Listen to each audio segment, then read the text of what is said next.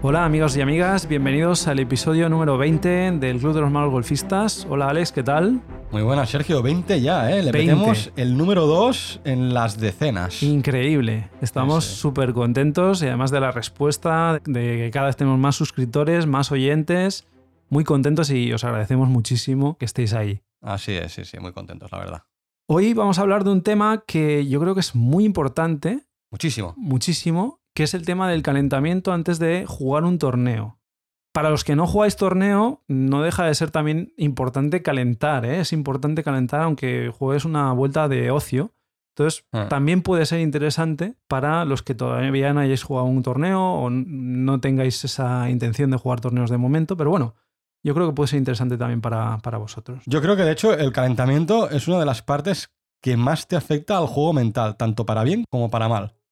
El calentamiento te puede afectar para bien en cuanto a que tú estás pegando una serie de golpes con tu rutina pre-golpe y demás antes de salir a campo y te ayuda a entrar en calor, coger un ritmo de swing, notar que tus brazos se van soltando para la velocidad del palo, etcétera, etcétera, y hace que en la salida de- del hoyo 1 pues no vayas tan agarrotado y te dé una fuerza mental para que luego la vuelta vaya muy bien, ¿no? claro. Pero yo creo que sobre todo te afecta para mal. O sea, un mal calentamiento o no hacer calentamiento te afecta mal. ¿Por qué? Porque tú a lo mejor hay veces que llegas con el tiempo justo, te tomas un café, no haces nada de calentamiento y llegas totalmente frío. Eso es. Entonces, ¿qué pasa? Que vas a pegar el primer golpe y a lo mejor te sale muy bueno. Pero con nuestro nivel, rara vez te va a salir un golpe muy bueno sin haber calentado cero. Primero, porque vas más agarrotado, vas con más tensión, le vas a querer dar fuerte. Normalmente vas a, a lo mejor sales con un driver. No vas a tener ese ritmo necesario como para pegar un buen golpe de salida. Sí, sí. Y mentalmente estar situado en lo que estás haciendo, ¿no? Claro, ¿no? Y que entonces le vas a pegar un mal golpe y eso mentalmente te puede afectar. Sí, sí. Importante, ¿eh? el calentamiento no es un entrenamiento, ¿eh? o sea, no es el momento de ponerse a modificar cosas del swing, ni a probar cosas que no tienes trabajadas, ni experimentos. Al final te estás preparando, tanto física como mentalmente, para una vuelta que vas a hacer a continuación y que en teoría es de torneo, o sea que es una vuelta seria. Entonces, es importante también plantearte bien el calentamiento. No es una cosa que tiene que durar horas, tiene que durar el tiempo justo para que tu cuerpo entre en funcionamiento, se empiecen a calentar los músculos, tú mentalmente también te vayas situando en, en la acción, pero no tienes que hacer una sesión intensa de ejercicio que haga que al final tu cuerpo esté totalmente destrozado antes de salir al campo. Claro, porque entonces vas a jugar toda la vuelta muy cansado. Claro, o sea, exacto. tan malo es no hacer nada porque llegas muy frío y llegas agarrotado sin, sin notar nada el palo ni nada, como pasarte de tiempo porque Eso vas a llegar muy cansado. Por Sí, lo cual sí. el resultado puede ser el mismo. Exacto.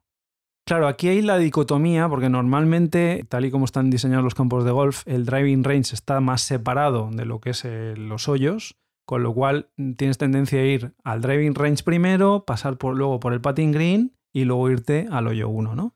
Para aquellos que nos escuchan pero no han jugado golf o no han tenido la oportunidad de ir a un driving range o, probar pitch putt ni nada, driving range es una zona de prácticas normalmente que tienes unos 250 metros, entre 200 y 300 metros, donde lo que vas a usar son los hierros para pegar tiros largos. Tiros desde a lo mejor 60 metros, 70 metros con los palos más cortos, hasta pegar 240, bueno, hasta donde des, hasta donde, Hasta tú des, sí. sí, con el driver. Ese sería el- el driving range. sí. Luego tenemos la zona de putting green, que es la zona de. Bueno, hay un green con diferentes banderas para practicar el juego corto. Cuando ves a los el pad, profesionales. sí. Sí, sobre todo el pad. Y luego la zona de approach, que a veces está incorporada con la del putting green y otras veces no.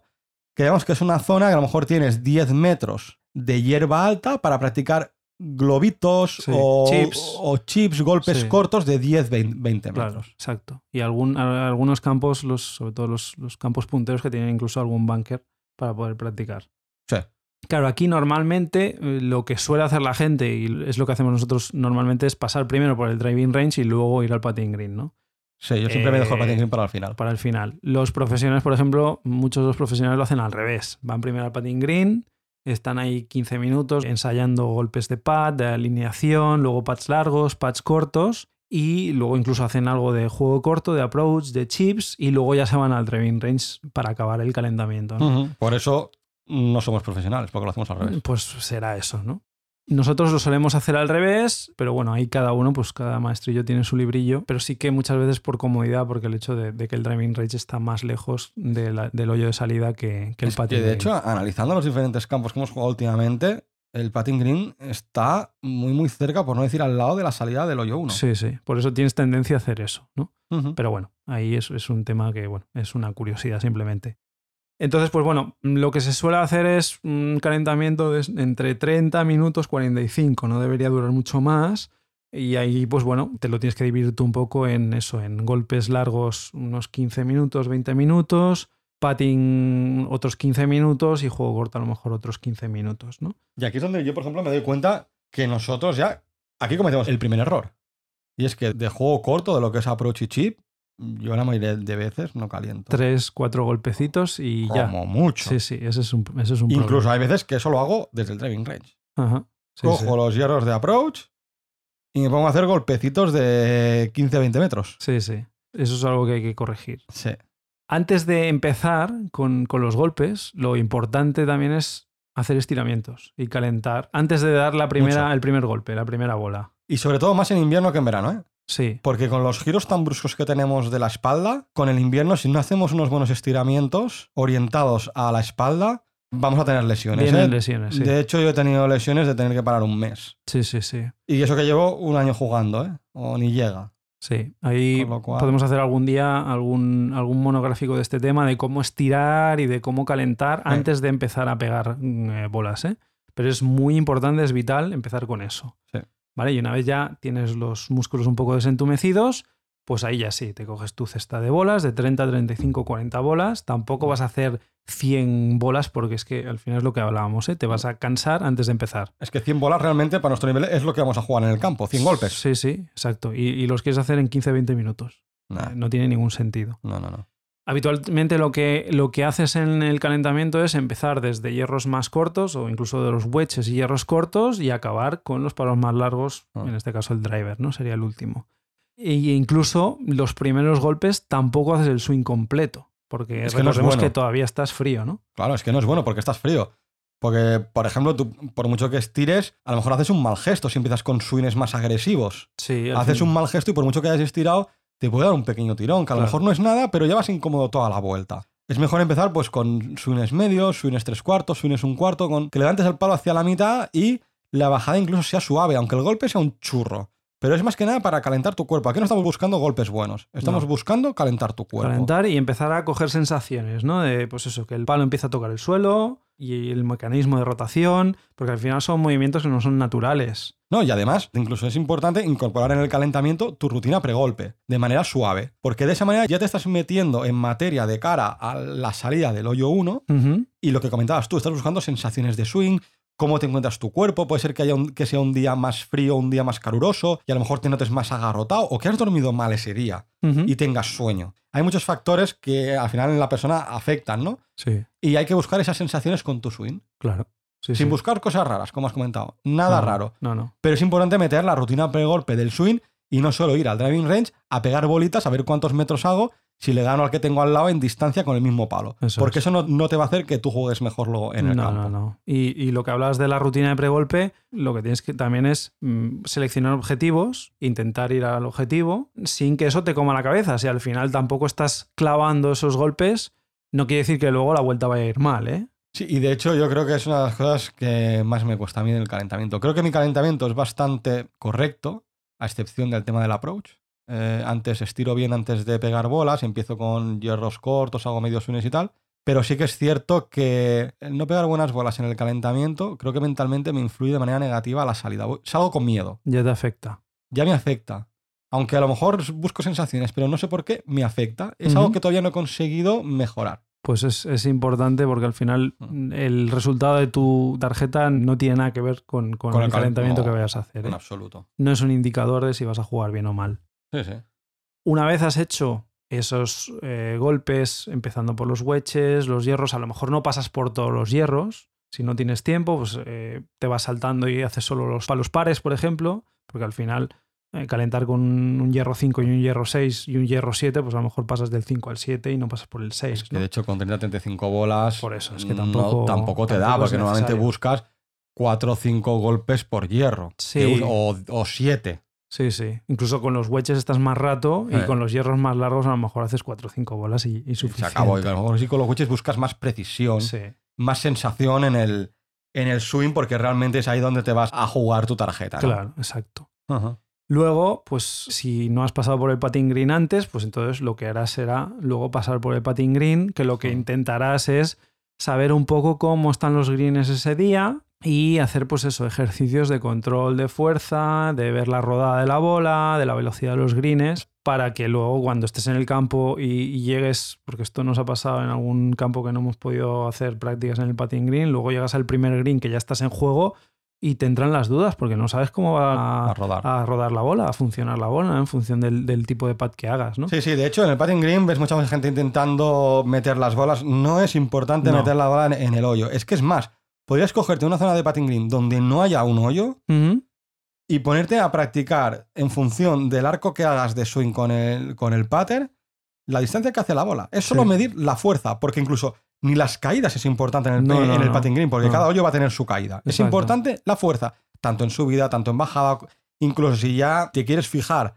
en cómo está cortada la hierba para buscar diferentes escenarios y simularlos para ver la distancia que haces con el pad, pues incluso también es bueno, porque te vas a encontrar con diferentes situaciones a lo largo del recorrido. Claro, puedes aprovechar, por ejemplo, el, el cambio de corte del césped del Sí. antegreen y el green y meterte tú en el medio del green e intentar dejarla justo en el corte, ¿no? Para, para ver un poco pues, esa velocidad de, de los greens. O si quieres incluso y están todos las- los hoyos ocupados, te pones un tee, lo clavas e intentes acercarte sí. lo máximo posible. ¿no? Al final es coger el tacto al pater, a la bola. Es importante, obviamente, practicar con la misma bola con la que vas a jugar el, el partido Ajá, Evidentemente. porque al final pues la diferencia de dureza de la bola te va a afectar, ¿no? En el contacto, Eh. en el impacto. Y sobre todo bolas que estén limpias, Sí. incluso si son nuevas, si vas a jugar con bolas nuevas mejor. yo, por ejemplo, al menos yo aprovecho todas las bolas todo lo que puedo hasta que las pierdo. ¿no? Claro. Pero sí, sí que intento llegar con las bolas limpias, porque al final una bola que esté un poco sucia, pues te parece una tontería, pero es que te afectan la rodada Sí, sí. muchísimo. Exacto. Al final es eso, coger el tacto, ¿no? Es y que un coger centímetro, confianza. un centímetro, por la-. A, la, a la misma fuerza, un centímetro puede hacerte ganar un torneo o perderlo. Sí, si vamos a ese nivel, No, no, sí, no, sí, es que total. Puede pasar, Claro, claro. porque una bola te entra o no, Sí, sí. Y ese golpe a lo mejor te hace ganar o no. Recuerdo un torneo tú, un torneo que quedaste a un golpe del ganador. Sí, sí, sí, total. No lo recuerdo, pero es que a lo mejor tuviste un pad que te quedó a medio metro. Podría ser. Sí, sí. No lo recuerdo, ¿eh? Sí, sí.